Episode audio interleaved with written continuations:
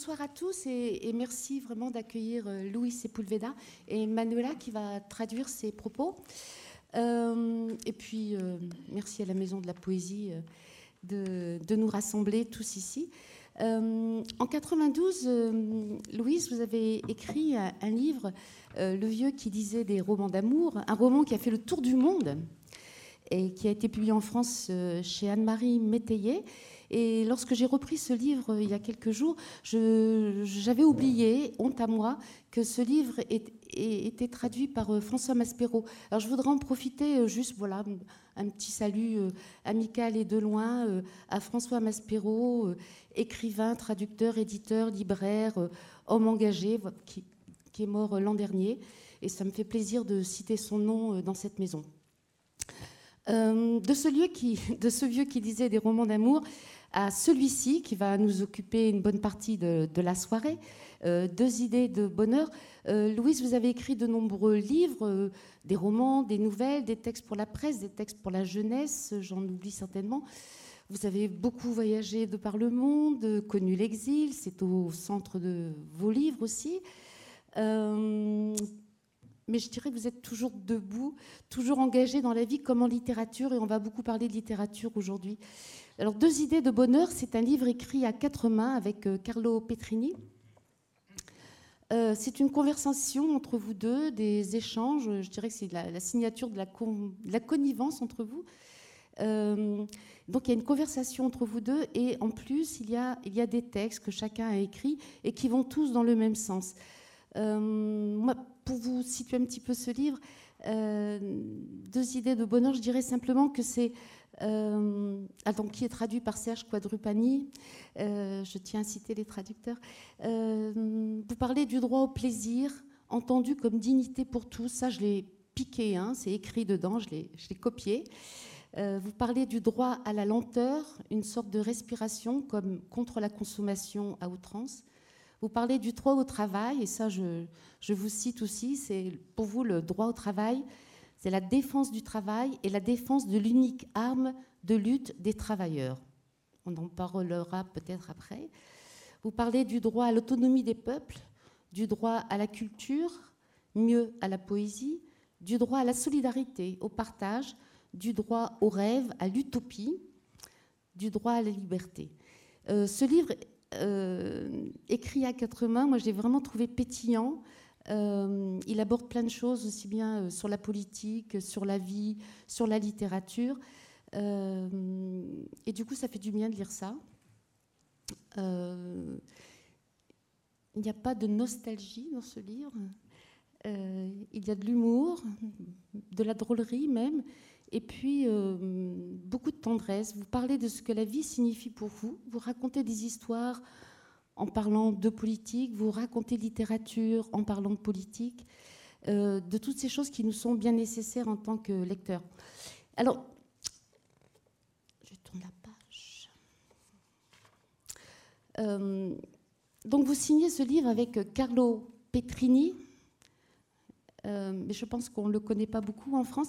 Est-ce que vous pouvez nous dire comment vous avez rencontré Carlo Petrini? Qu'est-ce qui s'est passé pour que vous ayez envie d'échanger et, et, et, plus de, de, faire un livre. Sí. Eh, buenas tardes. Bueno, el encuentro con, con, ese hombre extraordinario que es eh, Carlo Petrini fue, mm, fue puramente accidental. Donc tout d'abord, bon, bonsoir à tout le monde. Euh, alors ma rencontre avec euh, Carlo Petrini, euh, cet homme extraordinaire, a été tout à fait accidentelle. Ça s'est fait par hasard. un día de, del verano hace ya tres, tres, tres años, yo estaba en un lugar de la Patagonia chilena comiéndome un asado con un grupo de amigos y la carne que comíamos era realmente la mejor carne que yo había comido en mi vida. Donc c'était un jour d'été d'il y a au moins trois ans. Euh, j'étais euh, avec un groupe d'amis euh, dans la Patagonie chilienne et on était en train de, de, manger ensemble un asado, de la, de la viande, et c'était la meilleure viande que j'ai jamais mangée. Y estaba tan contento que, más que contento, estaba en, en una situación así de paz espiritual, de paz interior, porque la carne realmente era estupenda. Donc j'étais très content, mais j'étais même plus que content. Ça allait au-delà de ça. J'étais en fait dans un état de paix euh, spirituelle, justement à cause de la, de la viande dont je vous parlais, qui était extraordinaire. Y pregunté al dueño de casa, que era el que estaba haciendo el asado, y le pregunté, le dije, "Eh, esta carne tan buena, ¿dónde la consigues? Y él me respondió, es mi carne, yo soy el productor. Donc j'ai demandé au- à notre hôte, au maître, au propriétaire de la maison, qui était en train de, de faire la cuisine, où il avait pu trouver une viande, une si bonne viande. Et sa réponse a été, bah, c'est ma viande, ça veut dire c'est moi qui suis le producteur. Me explicó también que era carne eh, sin hormonas de crecimiento, sin antibióticos, sin agua en exceso. No, era de vacas muy bonitas que se mueven libremente y comen hierba que no tiene pesticidas, insecticidas, herbicidas. O sea, vacas de vida feliz. Donc voilà, il m'a expliqué aussi que donc cette viande venait de vaches qui, qui avaient une vie heureuse, qui était, euh, qui n'avaient pas de, qui avaient mangé de l'herbe qui était sans pesticides. Il n'y avait pas d'eau en excès, il n'y avait pas d'antibiotiques, il n'y avait pas de, de chimie en fait dans ce qu'elles mangeaient. Y bueno, finalmente le dije, ¿y dónde puedo comprar eh, tu carne? Y su respuesta fue un poco desconcertante. Me dijo, eh, no la puedes comprar en Chile porque toda mi carne, que es una producción muy poca, muy pequeña, se va a un movimiento mundial que se llama Slow Food y se vende solamente en algunos restaurantes de la cadena Slow Food. Donc en fait, quand je lui ai demandé où je pouvais acheter euh, cette viande, euh, sa réponse m'a étonnée, ça m'a surpris parce qu'il m'a dit qu'en fait c'était pratiquement impossible d'acheter cette, euh, cette viande qui était produite en très petite euh, quantité et uniquement euh, vendue pour euh, euh, une organisation qui s'appelle Slow Food et donc uniquement vendue pour les restaurants de cette organisation. Yo, yo quise saber algo más y le dije, pero tu carne debe, debe ser muy cara, debe costar mucho dinero. Y me dijo, no, por esta carne se paga el precio justo y la gran ganancia es ofrecer un producto de gran calidad. Esa es la única ganancia posible. Donc voilà, quand j'ai voulu savoir, je, je lui ai posé une question par rapport au prix parce que je me suis dit donc que ça doit être très très cher et sa réponse a été que non, qu'en fait c'était pas spécialement cher, c'était le prix juste euh, et la seule garantie de, de cette euh, énorme qualité. Eh, Cuando a través de, de esa palabra, ¿no? de las dos palabras, slow food, empecé a saber que el fundador del movimiento slow food era Petrini. Un día lo fui a conocer en Italia y descubrimos que teníamos muchas cosas juntos. Donc, pardon. À partir de ces deux mots, sl- slow food, j'ai fait quelques recherches, j'ai voulu en savoir plus et, et j'ai découvert que donc euh, le fondateur Carlo Petrini était en Italie, donc je suis allée le voir en Italie et euh, on a découvert qu'on a beaucoup de qu'on avait beaucoup de choses en commun. Nos unía el hecho, los dos nacimos el año 1949, ¿no? Eh, los dos tenemos una vida eh, diferente en experiencias, pero muy parecida en, en participación social. Y los dos eh, compartimos una serie de ideas y una de esas ideas es una idea muy política, es recuperar la independencia y la dignidad alimentaria. Donc en fait, euh, on a découvert voilà, qu'on a des choses en commun. Tout d'abord, notre date de naissance. Tous les deux, nous sommes euh, nés en 1949. Euh, et ensuite, le fait que même si nous avons un parcours, des expériences assez différentes, nous avons quelque chose en commun qui est la participation sociale et beaucoup d'idées que nous partageons, notamment une idée plutôt politique qui est celle de l'indépendance y la dignidad et alimentaria. la dignité alimentaire. Bueno, la em, défense de cette idée de, de- de dignité alimentaire. eh, Petrini me invitó a, a sostener un diálogo en una universidad muy curiosa que él es el fundador y director de una, la única universidad de la gastronomía, pero es una universidad extraña porque en esa universidad no, no se forman grandes chefs de cocina que van a estar en la guía Michelin o que van a ganar premios. No, en esa universidad se forman professionnels de l'alimentation. Donc en fait, il m'a invité à partager une, une, conversation dans une université qui est une université assez euh, intéressante parce que c'est la, la, dont il est le fondateur et le directeur. C'est une université de sciences gastronomiques, la seule euh, dans son genre, euh, où d'ailleurs on ne forme pas euh, ceux qui sont destinés à devenir des chefs étoilés, mais on forme des, les professionnels de l'alimentation. En esa universidad, por ejemplo, se forman eh, algunas, algunos profesionales en materias que en Francia son absolutamente normales, pero en otros países, por ejemplo España, todos los países de América Latina, la profesión del panadero, el boulanger, desapareció hace 30 años. Nadie enseña a hacer pan. Y en la Universidad de Petrini, sí, se están formando panaderos. Donc en fait, par exemple, parmi les matières qu'on enseigne à cette université, et euh, ce qui peut être encore euh, considéré entre guillemets normal en France, mais ça ne l'est pas du tout en Espagne ou dans les pays de l'Amérique latine, c'est euh, qu'on forme des boulangers. On, on, enseigne aux gens, on apprend aux gens à, euh, à, pétrir le pain, à faire le pain. Bueno, en esa universidad tuvimos un, un diálogo frente a los alumnos de, de, de, su universidad. Un público muy bonito, que eran futuros panaderos, futuros charcuteros, futuros cocineros, futuros eh, expertos en hacer pasta, eh, futuros encargados de viñas orgánicas, futuros encargados de producir carne sana. Y hablar delante de esa gente fue un placer. Donc, euh, on a eu une conversation dans cette université où c'était euh, voilà, avec les étudiants de l'université, euh, mais c'était un public euh, très intéressant parce que c'était justement ces gens qui se formaient pour être un jour boulanger, pour être un jour producteur de viande saine, pour être un jour producteur de pâtes, pour être charcutier, voilà, pour apprendre des métiers donc, qui, auxquels ils sont formés justement dans cette université. Donc, c'était une rencontre extraordinaire.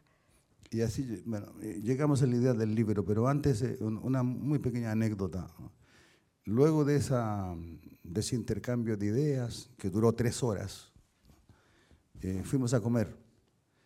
Y la comida fue preparada por un alumno de la Universidad de la Gastronomía que hizo para seis personas un menú francamente delicioso y que tenía un valor de un euro por persona. Donc, euh, à l'issue de cette rencontre, de cet échange d'idées formidables, nous avons euh, mangé ensemble. Euh, et euh, donc après cet échange de trois heures, donc euh, on a déjeuné et le repas était préparé par un des élèves justement de cette université qui a préparé un menu qui était franchement délicieux. Un menu pour six personnes avec la valeur d'un euro par, par personne. Un futuro cocinero muy joven nos contó que nos iba a ofrecer algo que tenía medio litro de leche de un productor local de leche biológica, de producción orgánica, seis huevos de una granja avícola orgánica, sana, de animales sanos, y 100 gramos de fromage parmesan, también de un productor local, sano, sin química, y que todos esos productos para seis personas costaban 6 euros y que pensado en términos comerciales dejaban una ganancia y una utilidad bastante significativa, no astronómica, pero un decente 30%. Donc en fait, euh, le, chef qui, a préparé le futur chef, disons l'étudiant à l'université qui a préparé ce menu, nous a expliqué que, les ingrédients qu'il a utilisés, c'était un demi-litre de lait euh, biologique, 6 œufs et 100 grammes de parmesan pour, euh, pour chaque personne et que tous ces produits étaient issus voilà, d'agriculture biologique, donc euh, ils n'avaient euh, pas de, de, chimie, que tout était extrêmement sain et donc voilà. Sans, voilà, sans chimie, sans rien. Et il nous expliquait que tout cela avait une valeur de 6 euros. Donc, si on pense à tout ça en termes commerciaux, même, il nous a expliqué qu'il y avait un profit, en fait, qu'on pouvait faire un profit qui n'était pas énorme, mais de 30% quand même. Y todos los productores de la leche, de los huevos y del queso habían recibido por sus productos un precio justo. En algunas ocasiones un 80% superior al que ofrecen los grandes monopolios de la alimentación que compran a los productores.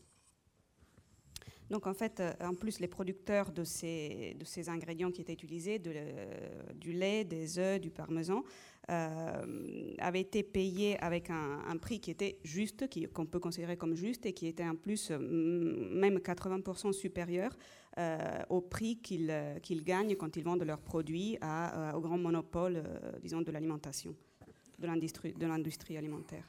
Bueno, y de ese encuentro y, y de esa comida, que fue muy buena, nació la idea de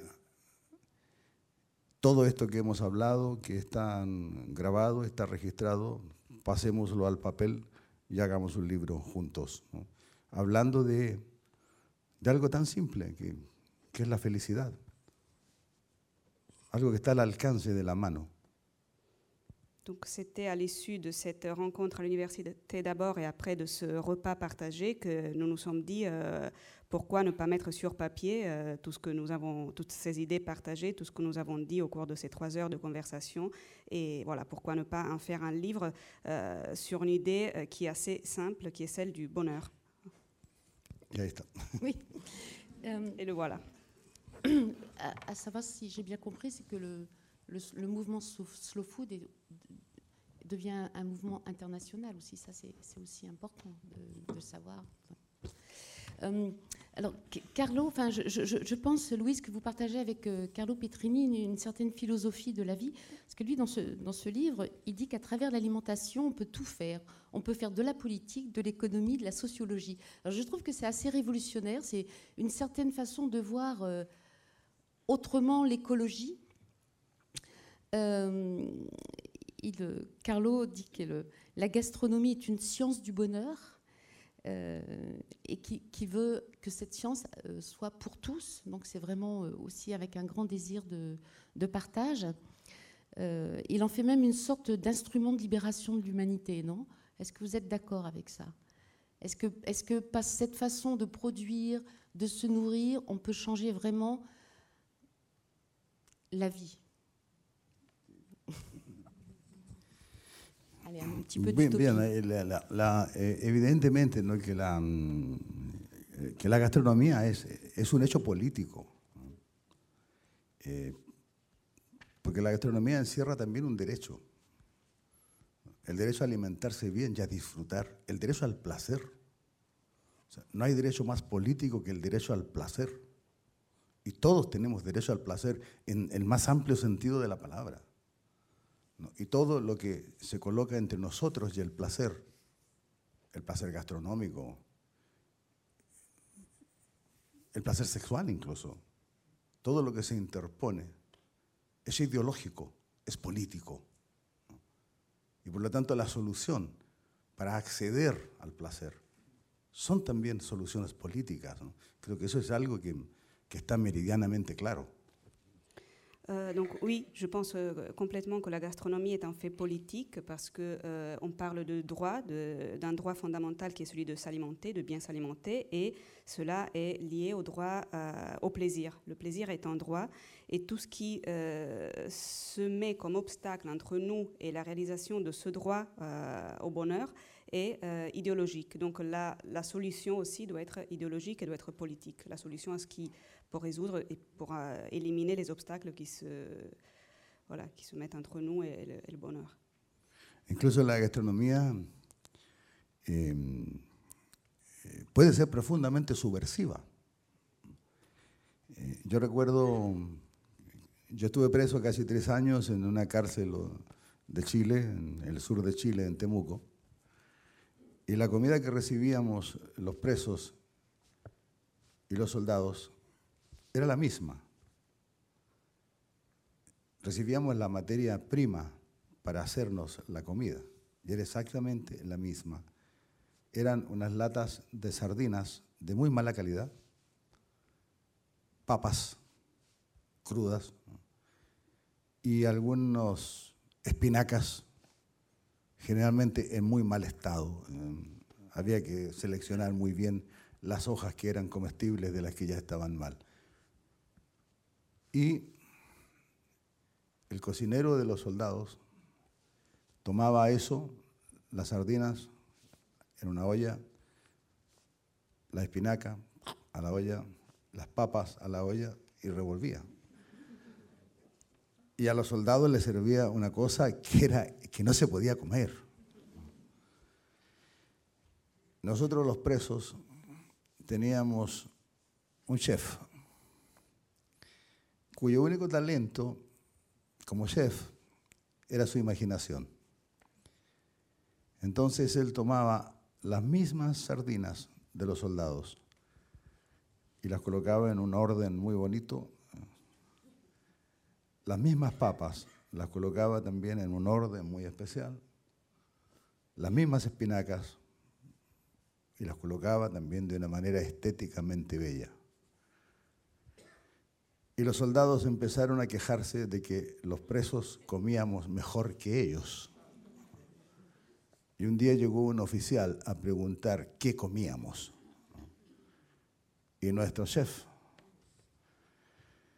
le mostró lo que teníamos para comer, pero no le dijo sardinas, papas, espinacas. Le dijo petit poisson bleu avec pommes de terre y crème d'épinard. Claro, sonaba extraordinario y se veía extraordinario. Y con eso demostramos que éramos más inteligentes que ellos, que éramos más subversivos que ellos.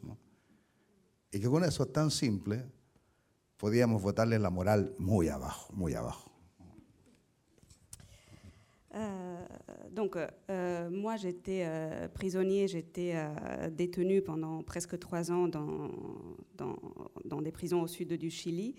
Euh, et à ce moment-là, pendant, euh, pendant ma détention, en fait, les, euh, matières premières que les soldats et les détenus recevaient pour, pour s'alimenter étaient les mêmes, à savoir des boîtes de sardines pas, pas, terribles, franchement, des pommes de terre et des épinards qui étaient aussi en très mauvais état. Il fallait vraiment faire le tri et choisir les feuilles qui étaient encore comestibles et celles qu'il valait mieux de mettre à la poubelle. Euh, alors, qu'est-ce qui se passait avec, euh, avec ces matières premières, ces ingrédients? Que les soldats avaient un chef qui faisait pas vraiment d'efforts et qui mélangeait tout. Il prenait les sardines, il prenait les épinards, les pommes de terre, et il mettait dans une même euh, casserole, il faisait voilà, cuisiner comme il pouvait, et le résultat était franchement pas formidable. Alors que nous, les détenus, en fait, on avait un chef, pour ainsi dire, dont le seul talent était celui d'avoir une grande imagination, donc, euh, ce qu'il faisait, c'était qu'il disposait euh, tous ces ingrédients qu'il avait euh, dans un ordre esthétiquement remarquable. Donc, il, voilà, il, faisait des compositions qui étaient agréables, etc. Et un jour, les soldats ont commencé à se plaindre en disant Qu'est-ce qui se passe ici Apparemment, les détenus mangent mieux que nous.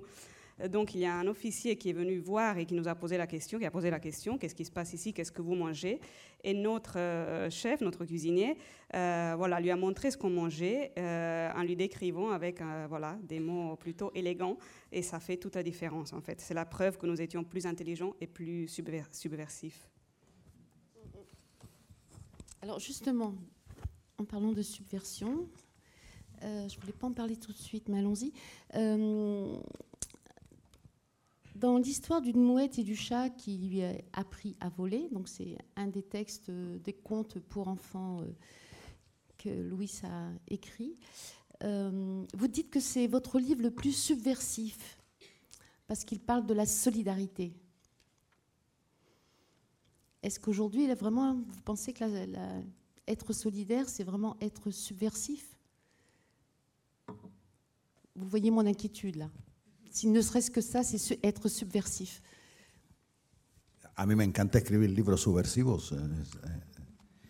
Es, es así. Eh, eh, un, libro como La historia de la mujer eh, eh, es un libro que tiene como protagonistas no solamente a un gato y a una gaviota. Los grandes protagonistas se llaman solidaridad, fraternidad, justicia social, protección al más débil, respeto al diferente. Y eso es profundamente subversivo, ¿no? pero contado como literatura, y sobre todo para. Oui, en fait, j'adore écrire des livres subversifs parce que euh, un seul livre précisément, les, protagonistes sont bien sûr la mouette et puis le chat, mais les vrais protagonistes, ce sont des, concepts comme la solidarité, le respect pour ce qui est différent, la défense du plus faible, et donc c'est des thèmes qui sont carrément subversifs. Euh, J'en reviens en parlant de, littérature à, ce que vous échangez avec Carlo dans, ce livre, qui, je le répète, est très pétillant. Euh, alors, on imagine Carlo, qui est un scientifique de la gastronomie, qui va en faire une science du bonheur, un instrument de libération de l'humanité. Et de quoi parle-t-il? Il nous parle de poésie. Euh, il dit Malheur au pays qui n'a pas de poète. Les poètes voient plus loin que nous. Respecter la poésie, respecter cette sensibilité est un devoir pour tous. Alors, je trouve ça génial quand même euh, d'imaginer euh, ce monsieur qui euh, qui bossent, qui travaillent pour que chacun puisse avoir à manger, pas seulement correctement, mais bien, de, de, bonne façon. Et en plus, il nous parle de poésie. Donc vous parliez d'imaginaire dans, dans, la cuisine, mais il y a aussi de la poésie. Bueno, yo tengo una relación muy especial con la, con la poesía. Eh, primero es una relación personal, eh, porque estoy casado con una gran poeta, Eh, mi mujer se llama Carmen Yáñez y, y, realmente es una de las grandes poetas en lengua española contemporáneas. Alors oui, euh, en effet, j'ai une relation spéciale avec la poésie. Tout d'abord, la première euh, raison, c'est une raison personnelle parce que je, suis mariée avec une, une, femme qui est une des, plus grandes euh, poètes contemporaines en langue espagnole. Y luego, cuando, yo estaba, cuando empecé a escribir literatura, tenía muchas dudas respecto de desde qué punto de vista tengo que escribir.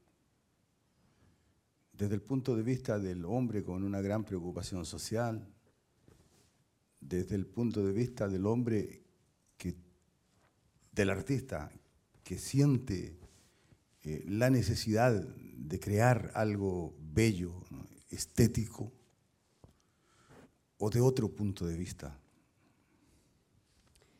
Donc, quand j'ai commencé à écrire, à faire de la littérature, je me suis posé une question euh, qui était celle de savoir quel point de vue je devais adopter, à savoir si je devais euh, avoir le point de vue d'un homme qui, euh, qui a une préoccupation sociale euh, ou celui d'un homme qui a envie d'écrire pour créer des choses belles.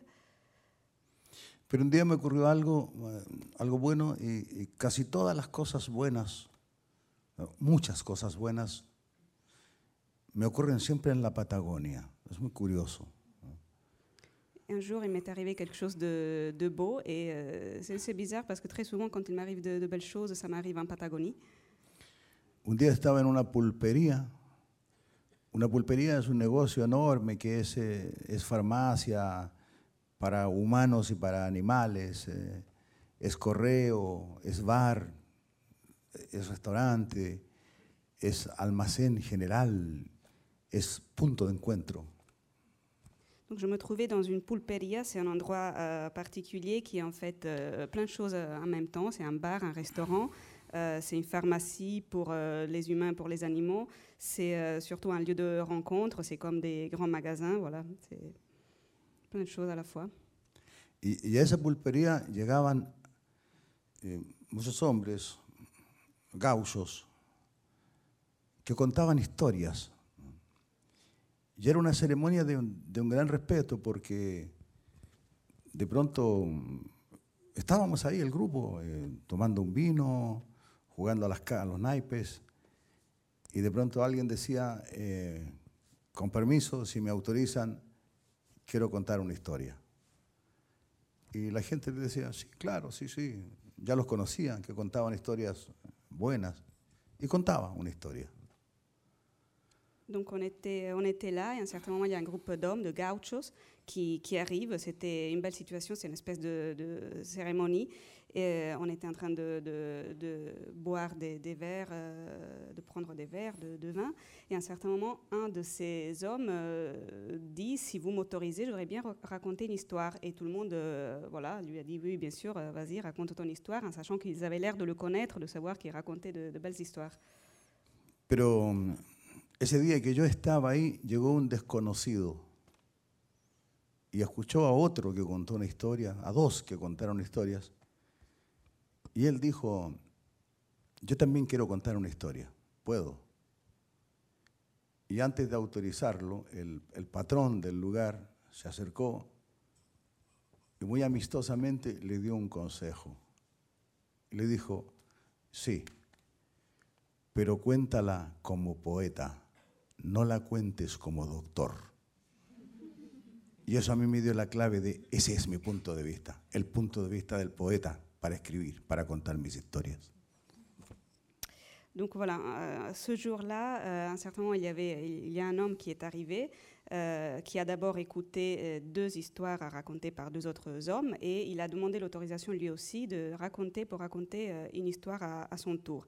Et le, chef, le patron du- de l'endroit, euh, s'est approché de lui et avant de l'autoriser, euh, il lui a dit d'une manière très amicale, voilà, euh, bien sûr, tu peux raconter ton histoire, mais raconte-la comme un poète. Et donc c'est là que j'ai compris que moi aussi je voulais raconter des histoires comme un, poète. Y realmente es mi punto de vista. Me gusta contar las historias desde ese, desde ese de vista, desde esa perspectiva del, del poeta, con, con que, que tengo hacia los poetas, naturalmente. Pero intento acercarme a esa manera de, ver las cosas, de conocer eh, los secretos de las pequeñas cosas, que son las más importantes. ¿no? Y si me acerco a la humanidad, me acerco a la gente más humilde, que es la más importante. Porque aquellos que tienen una lucha más dura por la vida, por la sobrevivencia, evidentemente tienen vidas más plenas, más interesantes y más importantes. ¿no? Y bueno, y, y- y ese punto de vista ¿no? de la poesía que yo aplico a mis libros, eh, intento que esté presente en todo lo que escribo. Donc c'est comme ça que j'ai trouvé le point de vue que je voulais adopter, la perspective que je voulais donner à, à mes livres, à savoir voilà, le point de vue du poète et en particulier euh, le secret des petites choses et euh, le secret de la vie des plus humbles qui sont ceux qui ont une, euh, voilà, le, plus de difficultés pour, euh, pour vivre euh, leur vie au quotidien, qui ont une vie la, la, plus dure. Et je trouve que c'est dans cette euh, lutte, c'est dans ces petites choses qu'on trouve le secret de la poésie et l'ess- l'essentiel. C'est ce point de vue-là que j'ai voulu adopter. Porque ese punto de vista poético a veces exige asumir el, el- el gran desafío, ¿no? que es el, el desafío de la complejidad, ¿no? de, de cantarle también a la complejidad de la vida y a la complejidad de, de la existencia. Parce que dans, cette, dans ce point de vue-là, dans cette perspective, il y a une difficulté, il y a un défi qui est important, et c'est celui de la complexité. Euh, c'est celui de célébrer la complexité de, de la vie. De, Sí, ci- Citabas tú recién eh, un libro que habla de la, la lentitud, la necesidad de, de ser lentos. ¿no? Eh, un día estaba en el, en el jardín de mi casa ¿no? y se acercó uno de mis nietos y me hizo, eh, y él estaba mirando un animal, un caracol, lo tenía en la mano, ¿no? y lo miraba muy atentamente. Y de pronto me hizo una pregunta terrible. Me di- preguntó, abuelo, ¿por qué es tan lento? Tout à l'heure, vous, voilà, vous parlez d'un autre de mes livres où on parle de la nécessité de la lenteur. Donc en fait, un jour, euh, j'étais dans le jardin euh, chez moi et il y a un de mes petits-enfants, un, petit-fils, qui, euh, qui, est venu me voir. Il avait un escargot dans, la paume de sa, main et en la regardant comme ça, il est venu me voir. Il m'a posé une question terrible. Il m'a dit pourquoi il est si lent? Une respuesta lógica contemporánea de nuestra época, ¿no? Falta de tiempo hubiera consistido en hablarle del mecanismo muscular de un cefalópodo o de la teoría del movimiento. Pero no, eh, esa pregunta requería una respuesta compleja. Y para explicar la complejidad, para eso está la poesía. Donc en fait, j'aurais pu lui répondre, enfin la logique aurait voulu que je lui réponde euh, en expliquant les raisons, disons, scientifiques de son système musculaire qui expliquait sa lenteur, ou alors euh, de parler de la théorie du, mouvement. Évidemment, ce n'était pas la solution idéale. Euh, il fallait trouver une, autre, réponse, et, la réponse dans ce cas-là était dans la poésie. Il fallait, il fallait aller la chercher dans la poésie. Y le dije, dame un poco de tiempo, no te puedo responder ahora. Y tardé dos años en tener una respuesta, ¿no? Pero en dos años eh, fui descubriendo por qué es lento el caracol. Y también descubrí por qué soy lento yo y por qué amo ser lento. ¿Qué significa mi propia lentitud? ¿Hacia dónde me lleva mi lentitud? Y la lentitud de la gente que admiro, que curiosamente la gente que admiro es lenta en sus reacciones, en su forma de hacer las cosas. No, no participan del amor por la velocidad vertiginosa. No tengo ningún amigo que tenga un Lamborghini, por ejemplo. No, todos manejan un viejo Renault 5 o un Fiat Panda. Pero llegan a todas partes, como yo. Y claro, y, nació un libro que es la respuesta a la pregunta de mi nieto, ¿por qué es lento el caracol? Y que también quiso ser, eh, muy modestamente, eh, elogio à la lentitud. Donc je ne pouvais pas lui répondre comme ça euh, tout de suite. Je lui ai demandé de me donner le temps euh, voilà, de chercher une réponse euh, adéquate. Donc j'ai mis deux ans à peu près pour, pour trouver une réponse. et finalement, c'est de cette recherche de réponse qui, qui, est né ce, qui est né ce livre qui veut être l'éloge de la lenteur. En effet, la lenteur et comprendre pourquoi on est lent, pourquoi moi-même je suis lent, pourquoi j'aime être lent pourquoi beaucoup de, mes amis, des personnes que j'admire de toute manière, sont lentes, euh, où nous mène cette lenteur. Euh, et euh, en effet, voilà, aucun de mes amis n'a une Lamborghini, il se, déplace plutôt un Fiat Panda ou un Renault 5, mais on arrive de partout quand même. Donc c'est au bout de deux ans que j'ai pu donner une réponse à travers ce livre, de pourquoi on est lent et pourquoi on, on a raison d'être lent. L'importance de la lenteur pour bien vivre sa vie, bien écrire aussi.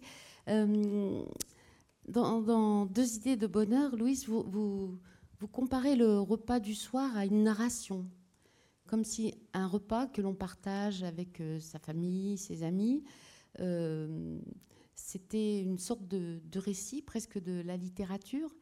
chacun raconte sa journée, mais chacun aussi raconte un peu des mensonges, fait un peu de fiction vous insistez beaucoup sur cette idée de partage de, de la vie de chacun, du récit de chacun, et en même temps du besoin d'imaginaire pour euh, vivre simplement, et ensuite bien sûr pour, euh, pour faire euh, de la littérature. Comment vous expliquez ça Est-ce que c'est un besoin que chacun, que chacun cherche es un poco inexplicable. No, ya compris. no, es un poco inexplicable porque mm,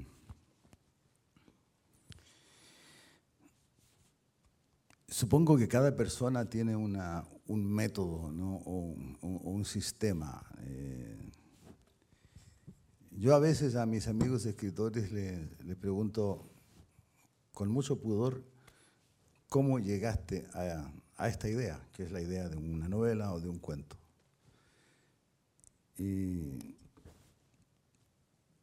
todas las ideas llegan súbitamente. No hay una gran elaboración en el fondo para llegar a la idea. La idea llega de pronto. En fait, c'est assez inexplicable. Je suppose que chacun a une méthode, a sa propre méthode. Euh, quand il m'arrive de demander à mes amis euh, écrivains euh, quelle est leur méthode pour arriver à, avoir une idée, comment ils ont eu l'idée qui est à la base de leur livre, leur réponse en général, c'est que l'idée arrive à l'improviste, que c'est quelque chose d'assez rapide, voilà, qui, ne met pas beaucoup de temps, qui arrive à l'improviste. Yo soy un convencido realmente de que con, todos los problemas, con todo, con todo lo malo, eh, la vida es formidable y vale la pena vivir. Y que hay que defender la vida y, hay que, que es un derecho vivir. Y, y porque esa, esa misma vida me ha ido entregando elementos que de a poco, lentamente, eh, me han conformado a mí como escritor ¿no? y han de hacer las cosas. Je pense que malgré tout le mal qu'il peut y avoir et tous les problèmes, euh, malgré tout, euh, la vie est quelque chose d'extraordinaire, que ça vaut toujours la peine de vivre et que c'est même un droit, c'est un droit euh, important. Et dans, ma, dans ma vie, en fait, il y a eu plusieurs éléments qui sont venus me reconfirmer cette, cette approche, cette manière de- de- de- de- d'entendre les choses. La, la necesidad de ver con los ojos eh, físicos, ¿no? ver un fenómeno óptico que se puede explicar, pero también ver con los ojos de la imaginación. ¿no? Y qué curioso, eso lo aprendí una, una mañana inolvidable, lo aprendí aquí en París. Donc, euh, euh, j'ai appris qu'il est important de regarder les choses physiquement, enfin avec les yeux, et vraiment les regarder euh, dans leur déroulement objectif. Mais il est très important aussi de regarder avec les yeux de l'imagination. Et, euh, cela, je l'ai appris euh, ici, avec, euh, ici à Paris. Il m'est arrivé euh, quelque chose un jour. Hace ya bastantes años un- visité aquí en París, la Rue Martel, a un gran escritor, para mí uno de los más grandes, escritores de la historia de la literatura, y al cual le debo mucho. Ese escritor se llama Julio Cortázar. Y tomando mate en la cocina de su apartamento, de pronto me enseñó a mirar con los ojos físicos y también con los ojos de la imaginación. Voilà, il y a quelques années, j'étais ici à Paris. euh, C'était une, euh, visite. euh, J'étais rue Martel pour. j'étais allée voir celui que je considère un des plus grands écrivains. et c'était Julio Cortázar. On était chez lui, on était dans la cuisine, on buvait du mate, c'est une boisson typique de l'Argentine. Et à un certain moment, c'est lui qui, qui m'a appris à regarder voilà, cette double facette de regarder avec les yeux au sens physique du mot et regarder aussi avec les yeux de l'imagination. Estábamos en la cocina de su casa y de pronto del apartamento de la casa vecina, eh, la cocina daba a un patio interior, ¿no? y en- al otro lado se abrió una ventana y una señora, seguramente la señora de la casa, sacó la ropa de la cama, alguien había dormido, y la movió, la sacudió en la ventana. Y Cortázar me dijo, ¿qué estás viendo? Y le dije lo mismo que tú, una mujer de pelo blanco está sacudiendo la ropa de una cama. Me dijo, ¿y qué cae? Y le dije, pelo, pelos humanos. ¿no? Y me dijo, sí, cae pelo y caen pequeños trozos de piel. Todos perdemos más o menos 30 gramos de piel mientras dormimos. Pero ¿qué más cae? Y yo no sabía qué más caía. Donc en fait, on était dans la cuisine chez lui. Sa cuisine donnait sur une cour euh, intérieure Et à un certain moment, une dame euh, de la fenêtre en face, il y a donc une fenêtre qui s'ouvre, une dame euh, qui sort et qui commence voilà, à sortir le linge. Elle avait dû enlever les, voilà, les, draps du lit. Et à ce moment-là, Cortázar me demande Qu'est-ce que tu vois? Et donc je lui réponds bah, Je vois une dame aux cheveux blancs qui, voilà, qui sort, qui, qui, sort ses draps, etc. Il me dit Oui, et qu'est-ce, qui, qu'est-ce que tu vois tomber de ces draps? Donc euh, je lui dis, bon, je sais pas, je vois tomber des cheveux. Euh, et puis lui, il ajoute, oui, et certainement 30 euh, grammes de, de, peau, parce qu'on perd de la peau, tout le monde, quand on dort. Mais au-delà de ça, qu'est-ce que tu vois en plus de ça? Y Cortázar agregó, eh, cierto, dijo, caen pelos, pequeños trozos de piel. Pero lo más importante, caen pequeños trozos de los sueños de la persona que durmió en esa cama. No los ves, caen, están abajo, nos están esperando que tú, escritor, y yo, escritor, vayamos, los busquemos y los armemos nuevamente, que volvamos a pegarlos pedacito a pedacito y armemos esos sueños de nuevo. En eso consiste la literatura y fue una lección magistral. Donc en fait, Cortázar me dit oui, tu as raison, tout à fait, il y a des cheveux qui tombent, il y a des bouts de peau certainement qui, qui tombent, mais le plus important, c'est qu'il y a des bouts de rêve de, la personne qui a dormi dans ses draps qui sont en train de tomber. Et donc euh, c'est à toi, c'est à moi, c'est aux auteurs, c'est à ceux qui écrivent, à ceux qui écrivent, pardon, qui, qui qui, voilà, qui, ont le droit d'aller, qui, ont le devoir d'aller chercher ces petits bouts de, de, rêve et les remettre ensemble comme les, les pièces d'un puzzle, les, les, remettre ensemble. Et c'est ça le, le, rôle de la littérature. Et je pense que ça a été une leçon super importante, très importante, magnifique. Vivo atento a las pequeñas cosas de la realidad ¿no? y, y vivo atento también a lo que me va entregando la imaginación. Y eso en una mezcla inexplicable se transforma luego en un relato, una novela, en littérature. Je vis en faisant attention aux petites choses de la réalité euh, et en faisant attention à l'imagination. Et c'est ce mélange, le mélange de ces deux éléments qui donne, après, qui crée la littérature, qui, qui donne naissance à, un roman, à une fable, un conte, à un essai. Voilà, c'est la, la littérature. Très belle image. Euh, donc vous écrivez des, livres euh, pour la jeunesse. tout est publié chez, aux éditions de Marie Métayer. Je ne sais pas si je l'ai dit tout à l'heure, mais je le redirai encore à après. Euh, j'aimerais savoir, Louis, si vous aimeriez avoir 10 ans, 15 ans, 20 ans, 30 ans aujourd'hui. Quel regard vous portez sur la jeunesse aujourd'hui?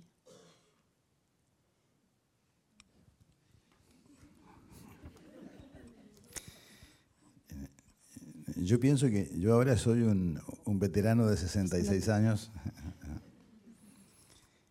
y, pero todavía soy capaz ¿no? de retroceder y verme a mí mismo cuando yo tenía 18, 20 años o 25 años, o menos, 15 años tal vez. Je suis un vétéran de 66 ans, mais je pense que je suis encore capable de me revoir parfaitement quand j'étais plus jeune, quand j'avais 18, 20 ans, 25 ou même 15 ans. Y, y tengo hijos y tengo nietos, a los cuales alguna vez tengo que decirles algo, ¿no? ese famoso mensaje del, del hombre sabio a, a los más jóvenes. Et j'ai des enfants, des petits-enfants auxquels de temps en temps il faut que je dise euh, quelque chose, ce fameux message voilà, de l'homme plus sage les, pour les plus jeunes.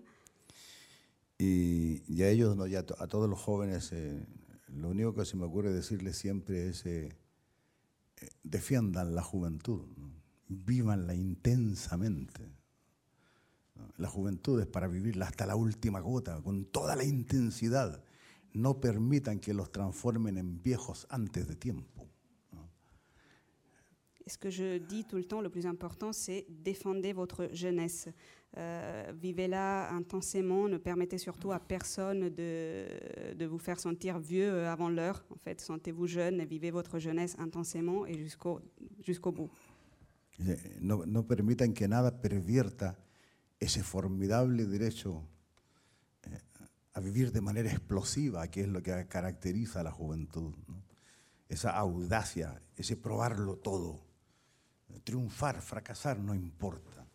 Lo que importa es probar las cosas, ¿eh? intentarlo, tener valor, decir, eh, eh, la montaña, la cumbre de la montaña no es lo más importante. Lo que importa es el intento de subirla. El otro lado del mar no es ninguna meta especial. Lo importante es atreverse a cruzar el mar. Eh, así que en, el- la historia de la Moet, ¿no? Eh, eh, el gato dice una frase que para mí es, eh, es una frase terrible, de subversiva, porque el gato dice que esa gaviota que no sabía volar solamente vuela cuando entiende algo. Y es cuando entiende que solo vuela el que se atreve a volar. ¿no? El que no se atreve a volar nunca va a volar. ¿no? Y la única misión de la juventud es volar, volar, volar. Voilà, donc ce que je dis tout le temps, c'est que euh, pendant la jeunesse, il faut être audacieux, il faut être courageux, avoir le courage surtout de tout essayer. Euh, le problème n'est pas vraiment si on, si on a, voilà, si on réussit ou pas. Ça, c'est pas important. L'important, c'est d'avoir essayé. Euh, l'important n'est pas le sommet de la montagne. L'important, ce qui compte, c'est d'avoir essayé de grimper. Euh, ce n'est pas important ce qu'il y a de l'autre côté de la mer. L'important, c'est d'avoir essayé de traverser euh, cette mer. Donc, voilà, je pense que mm, c'est dans l'idée de vivre intensément, avec courage et de tout essayer, de ne rien laisser de côté, qui est l'essentiel.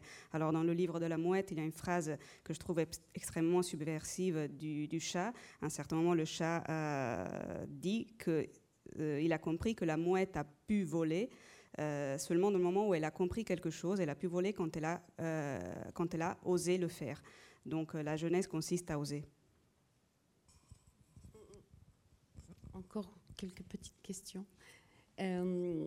Toujours dans, dans deux idées de, de bonheur, vous dites que je, ça vous arrive de laisser l'écrivain à la maison et je descends dans la rue pour protester, je vais au Parlement comme citoyen. Parce que ce que lorsque je joue mon rôle de citoyen que je sens avoir gagné le droit de travailler comme écrivain. J'aimerais savoir si de temps en temps c'est dur pour vous ça, de batailler entre je suis citoyen, je suis écrivain, avec euh, mon imaginaire, ma poésie, mes envies d'écrire, des histoires. Yo tengo muy claro que primero soy un ciudadano y después soy un escritor. Y tengo muy claro que mm, no tendría el derecho a sentarme a escribir, ¿no? a hacer mis ficciones, si no he cumplido antes con mi deber de ciudadano. Y mis deberes de ciudadano son muchos. Pour moi, c'est très clair que je suis d'abord un citoyen et euh, seulement après un écrivain. Et je sens euh, très souvent que je n'aurais pas le droit d'être écrivain, de ma- de m'asseoir à ma table et, pour écrire si je n'avais pas d'abord euh, euh, réalisé mes devoirs de, de- de- de citoyen. Et il y en a beaucoup de ces devoirs. En ese libro eh, escrito con Petrini, eh, creo que menciono algo.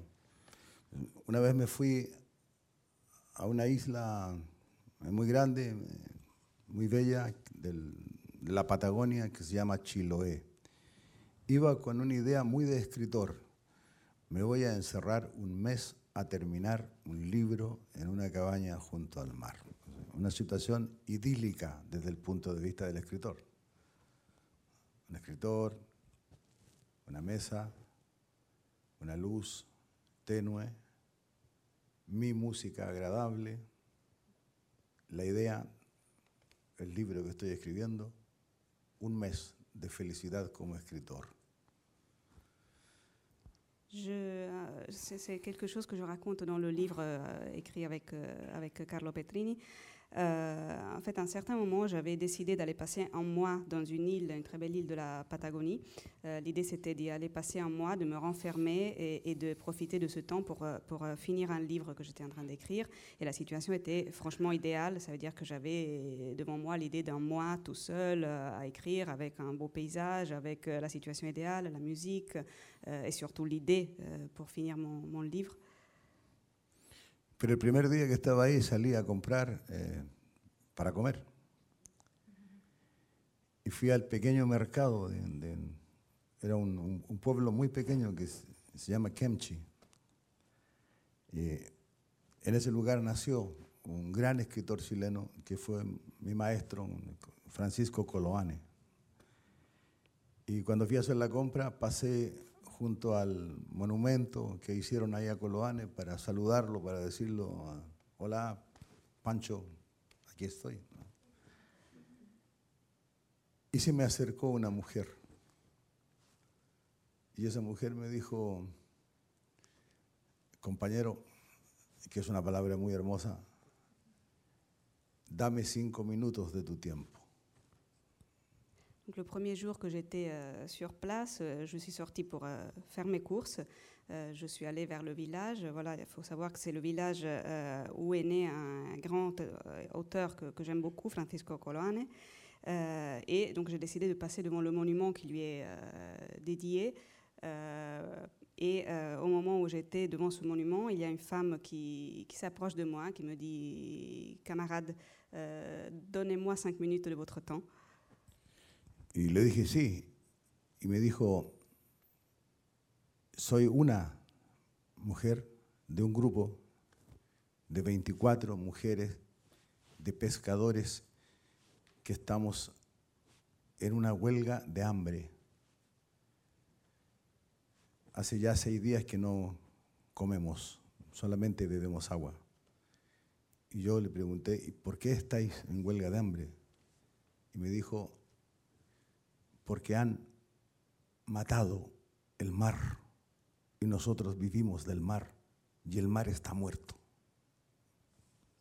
Donc je lui ai dit bien sûr, euh, bien sûr, dites-moi. Euh, et alors elle commence à m'expliquer qu'elle est la femme d'un de, de, de, de, 20, de 24 pêcheurs euh, et qu'avec ce groupe de femmes, elles étaient en train de faire la grève de la faim. Euh, donc évidemment, ça faisait plusieurs jours qu'elle ne mangeait pas. Je lui demande euh, pourquoi, quelles étaient les, raisons. Et donc elle m'explique euh, qu'elles étaient en train de faire cette grève de la faim parce que on avait détruit la mer. La mer avait été détruite et qu'ils vivaient de, la mer. Donc elle dit la mer ici est morte. Fui con esa mujer a donde estaba el grupo de otras mujeres en la huelga de hambre. Y ahí estaban tendidas sobre colchones en el suelo, muy dignas, y con palabras muy simples, muy de pescadores. Me contaron eh, su visión de la realidad de ese país que se llama Chile y que era una visión muy correcta. En ese país, una enorme corrupción política logró que siete familias, siete grupos económicos se transformaran en los dueños de 5.000 kilómetros de costa a perpetuidad. 5.000 kilómetros de costa para siempre, propiedad de siete familias, de siete grupos económicos. Donc en fait, j'ai suivi cette femme vers euh, le groupe des autres femmes. Je suis allée les voir. Elles étaient euh, allongées par terre euh, et avec des mots très simples, mais avec une grande dignité, elles m'ont expliqué un peu voilà leur démarche. Euh, ils m'ont expliqué notamment leur vision de la réalité du, pays. et, leur vision était absolument correcte. Ils m'ont expliqué voilà, que cette famille, cet groupe économique, cette famille était propriétaire en fait de 5000 km de côte que cette famille euh, propriétaire voilà, de 5000 km de côte. En ese pequeño lugar donde esa mujer y, y, las otras mujeres y ese grupo humano vive, toda la pesca, toda la pesca pasó a ser derecho de un grupo económico y todos los pequeños pescadores no pudieron salir más al mar a pescar.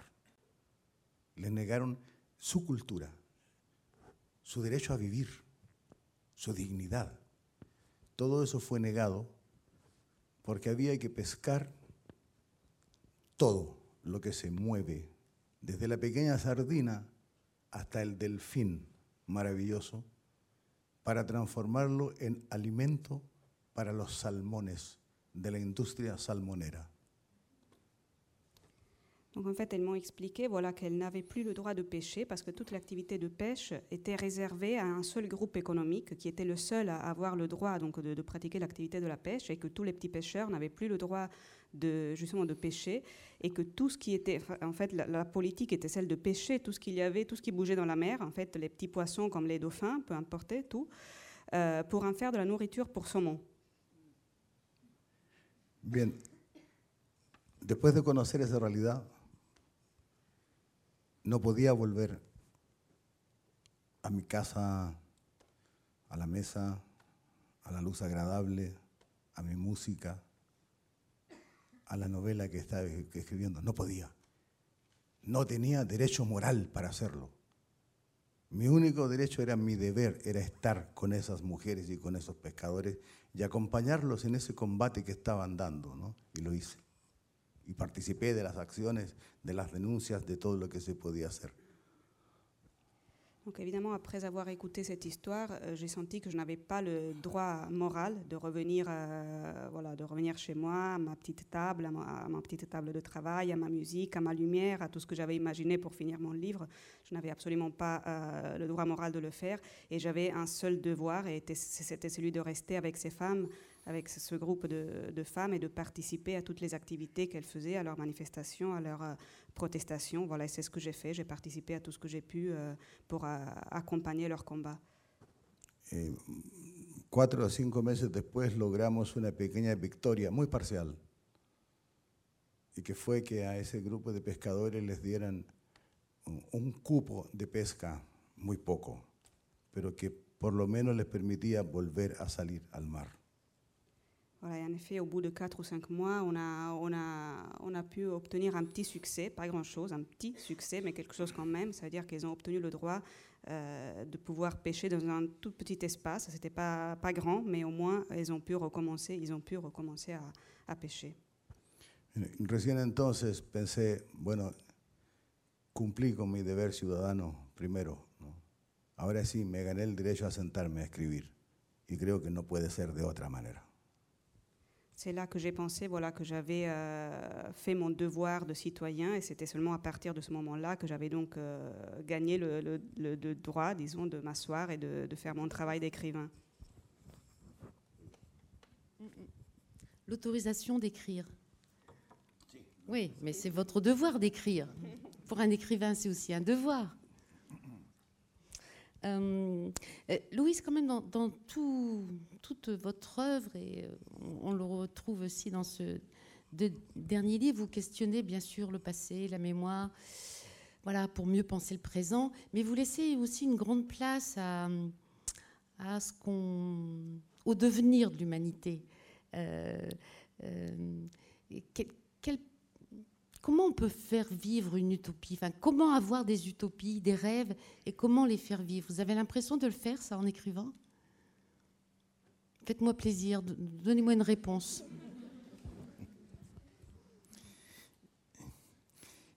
Yo, su- yo supongo que, que, lo más hermoso de la utopía es que la utopía se va alejando en proporción directa a cómo nos acercamos a ella. Y se hace más difícil y más difícil y más difícil. Y ese es el gran desafío, no, no perder nunca eh, de vista la utopía, ¿no? tenerla siempre en la perspectiva y caminar hacia ella, no importa que se aleje, que se aleje, que se aleje. Je, je suppose que l'utopie a une caractéristique, c'est-à-dire qu'elle s'éloigne au fur et à mesure que nous nous rapprochons d'elle. Mais l'essentiel, je, pense que c'est de ne pas la perdre de vue, même si elle s'éloigne euh, au fur et à mesure que nous nous rapprochons. Voilà, il faut toujours euh, regarder fixe euh, voilà, vers, vers elle et ne pas la perdre de vue. No, no, no quiero aparecer como una especie de, de- de- de profeta de las letras y de las utopías. No, no, no lo soy. Eh, lo que pasa es que es que yo vengo de una cultura eh, que es una cultura realmente muy hermosa. Eh, yo crecí en, en un barrio obrero, proletario de Santiago de Chile. Je ne veux pas paraître un prophète de l'utopie, loin de moi, mais c'est pas ça. Mais c'est vrai que je viens de- d'une belle culture. Euh, je viens d'un quartier euh, ouvrier, d'un quartier euh, voilà, du prolétariat de Santiago de Chile, du Chili.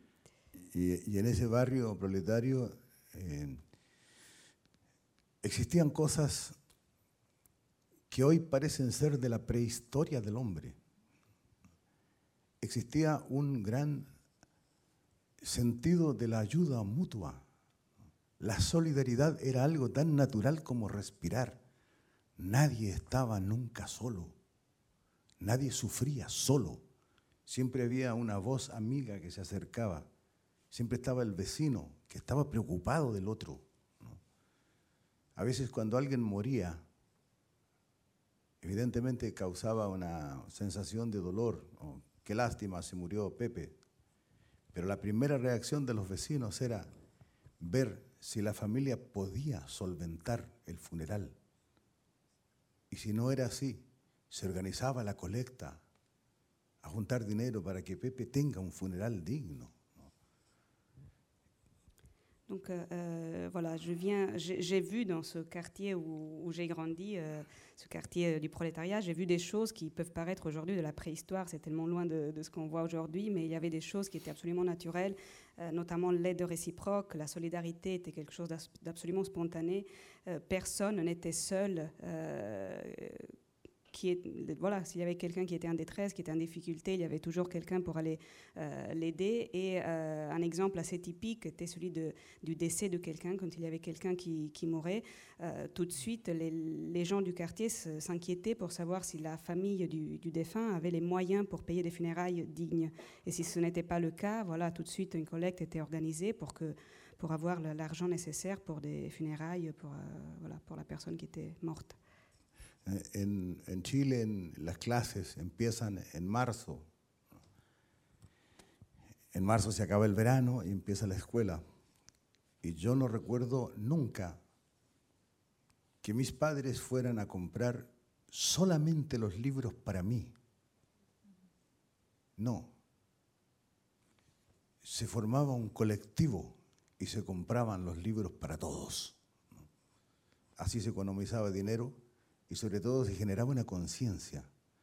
La educación es un derecho, nosotros ponemos esta parte, comprando los libros para los hijos, pero nos preocupamos de que a ninguno le falte, que todos tengan los libros a tiempo. Y yo crecí en esa hermosa cultura de la, de la solidaridad y de la utopía. Nosotros en ese barrio vivíamos una pequeñita porción de socialismo real.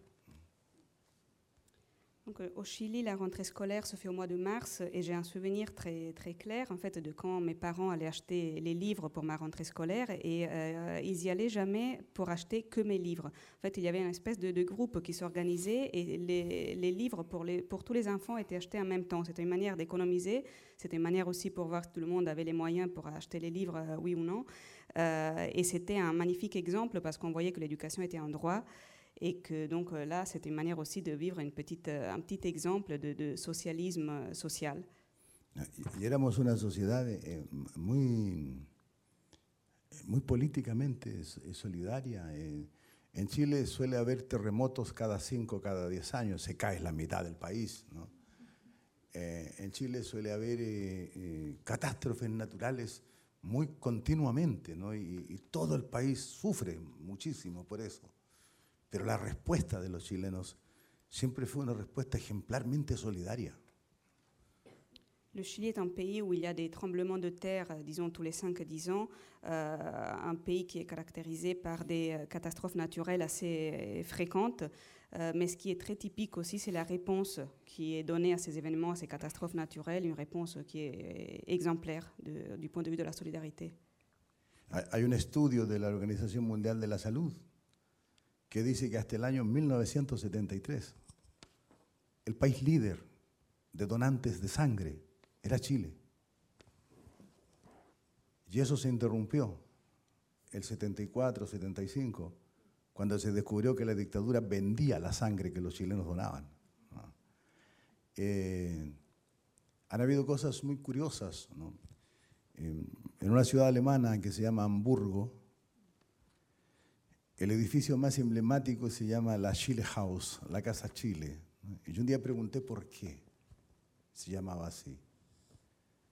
Y me respondieron, es una forma de gratitud que tenemos hacia los chilenos, porque en el año 1962 fue un invierno terrible, hubo unas grandes inundaciones, el río Elba se salió de madre e inundó la mitad de la ciudad. Y la primera ayuda internacional que llegó fue de un país pobre llamado Chile. Éramos una potencia productora de lana y enviamos lo mejor que podíamos enviar, lana, para que no pasaran frío. Éramos un país que, que, vivía la solidaridad y para la solidaridad. ¿no? Éramos una sociedad muy política.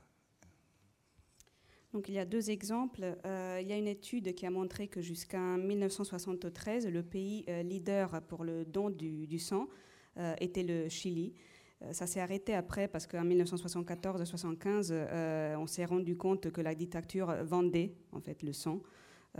Donc voilà, cette tendance après, voilà, ça, s'est arrêté.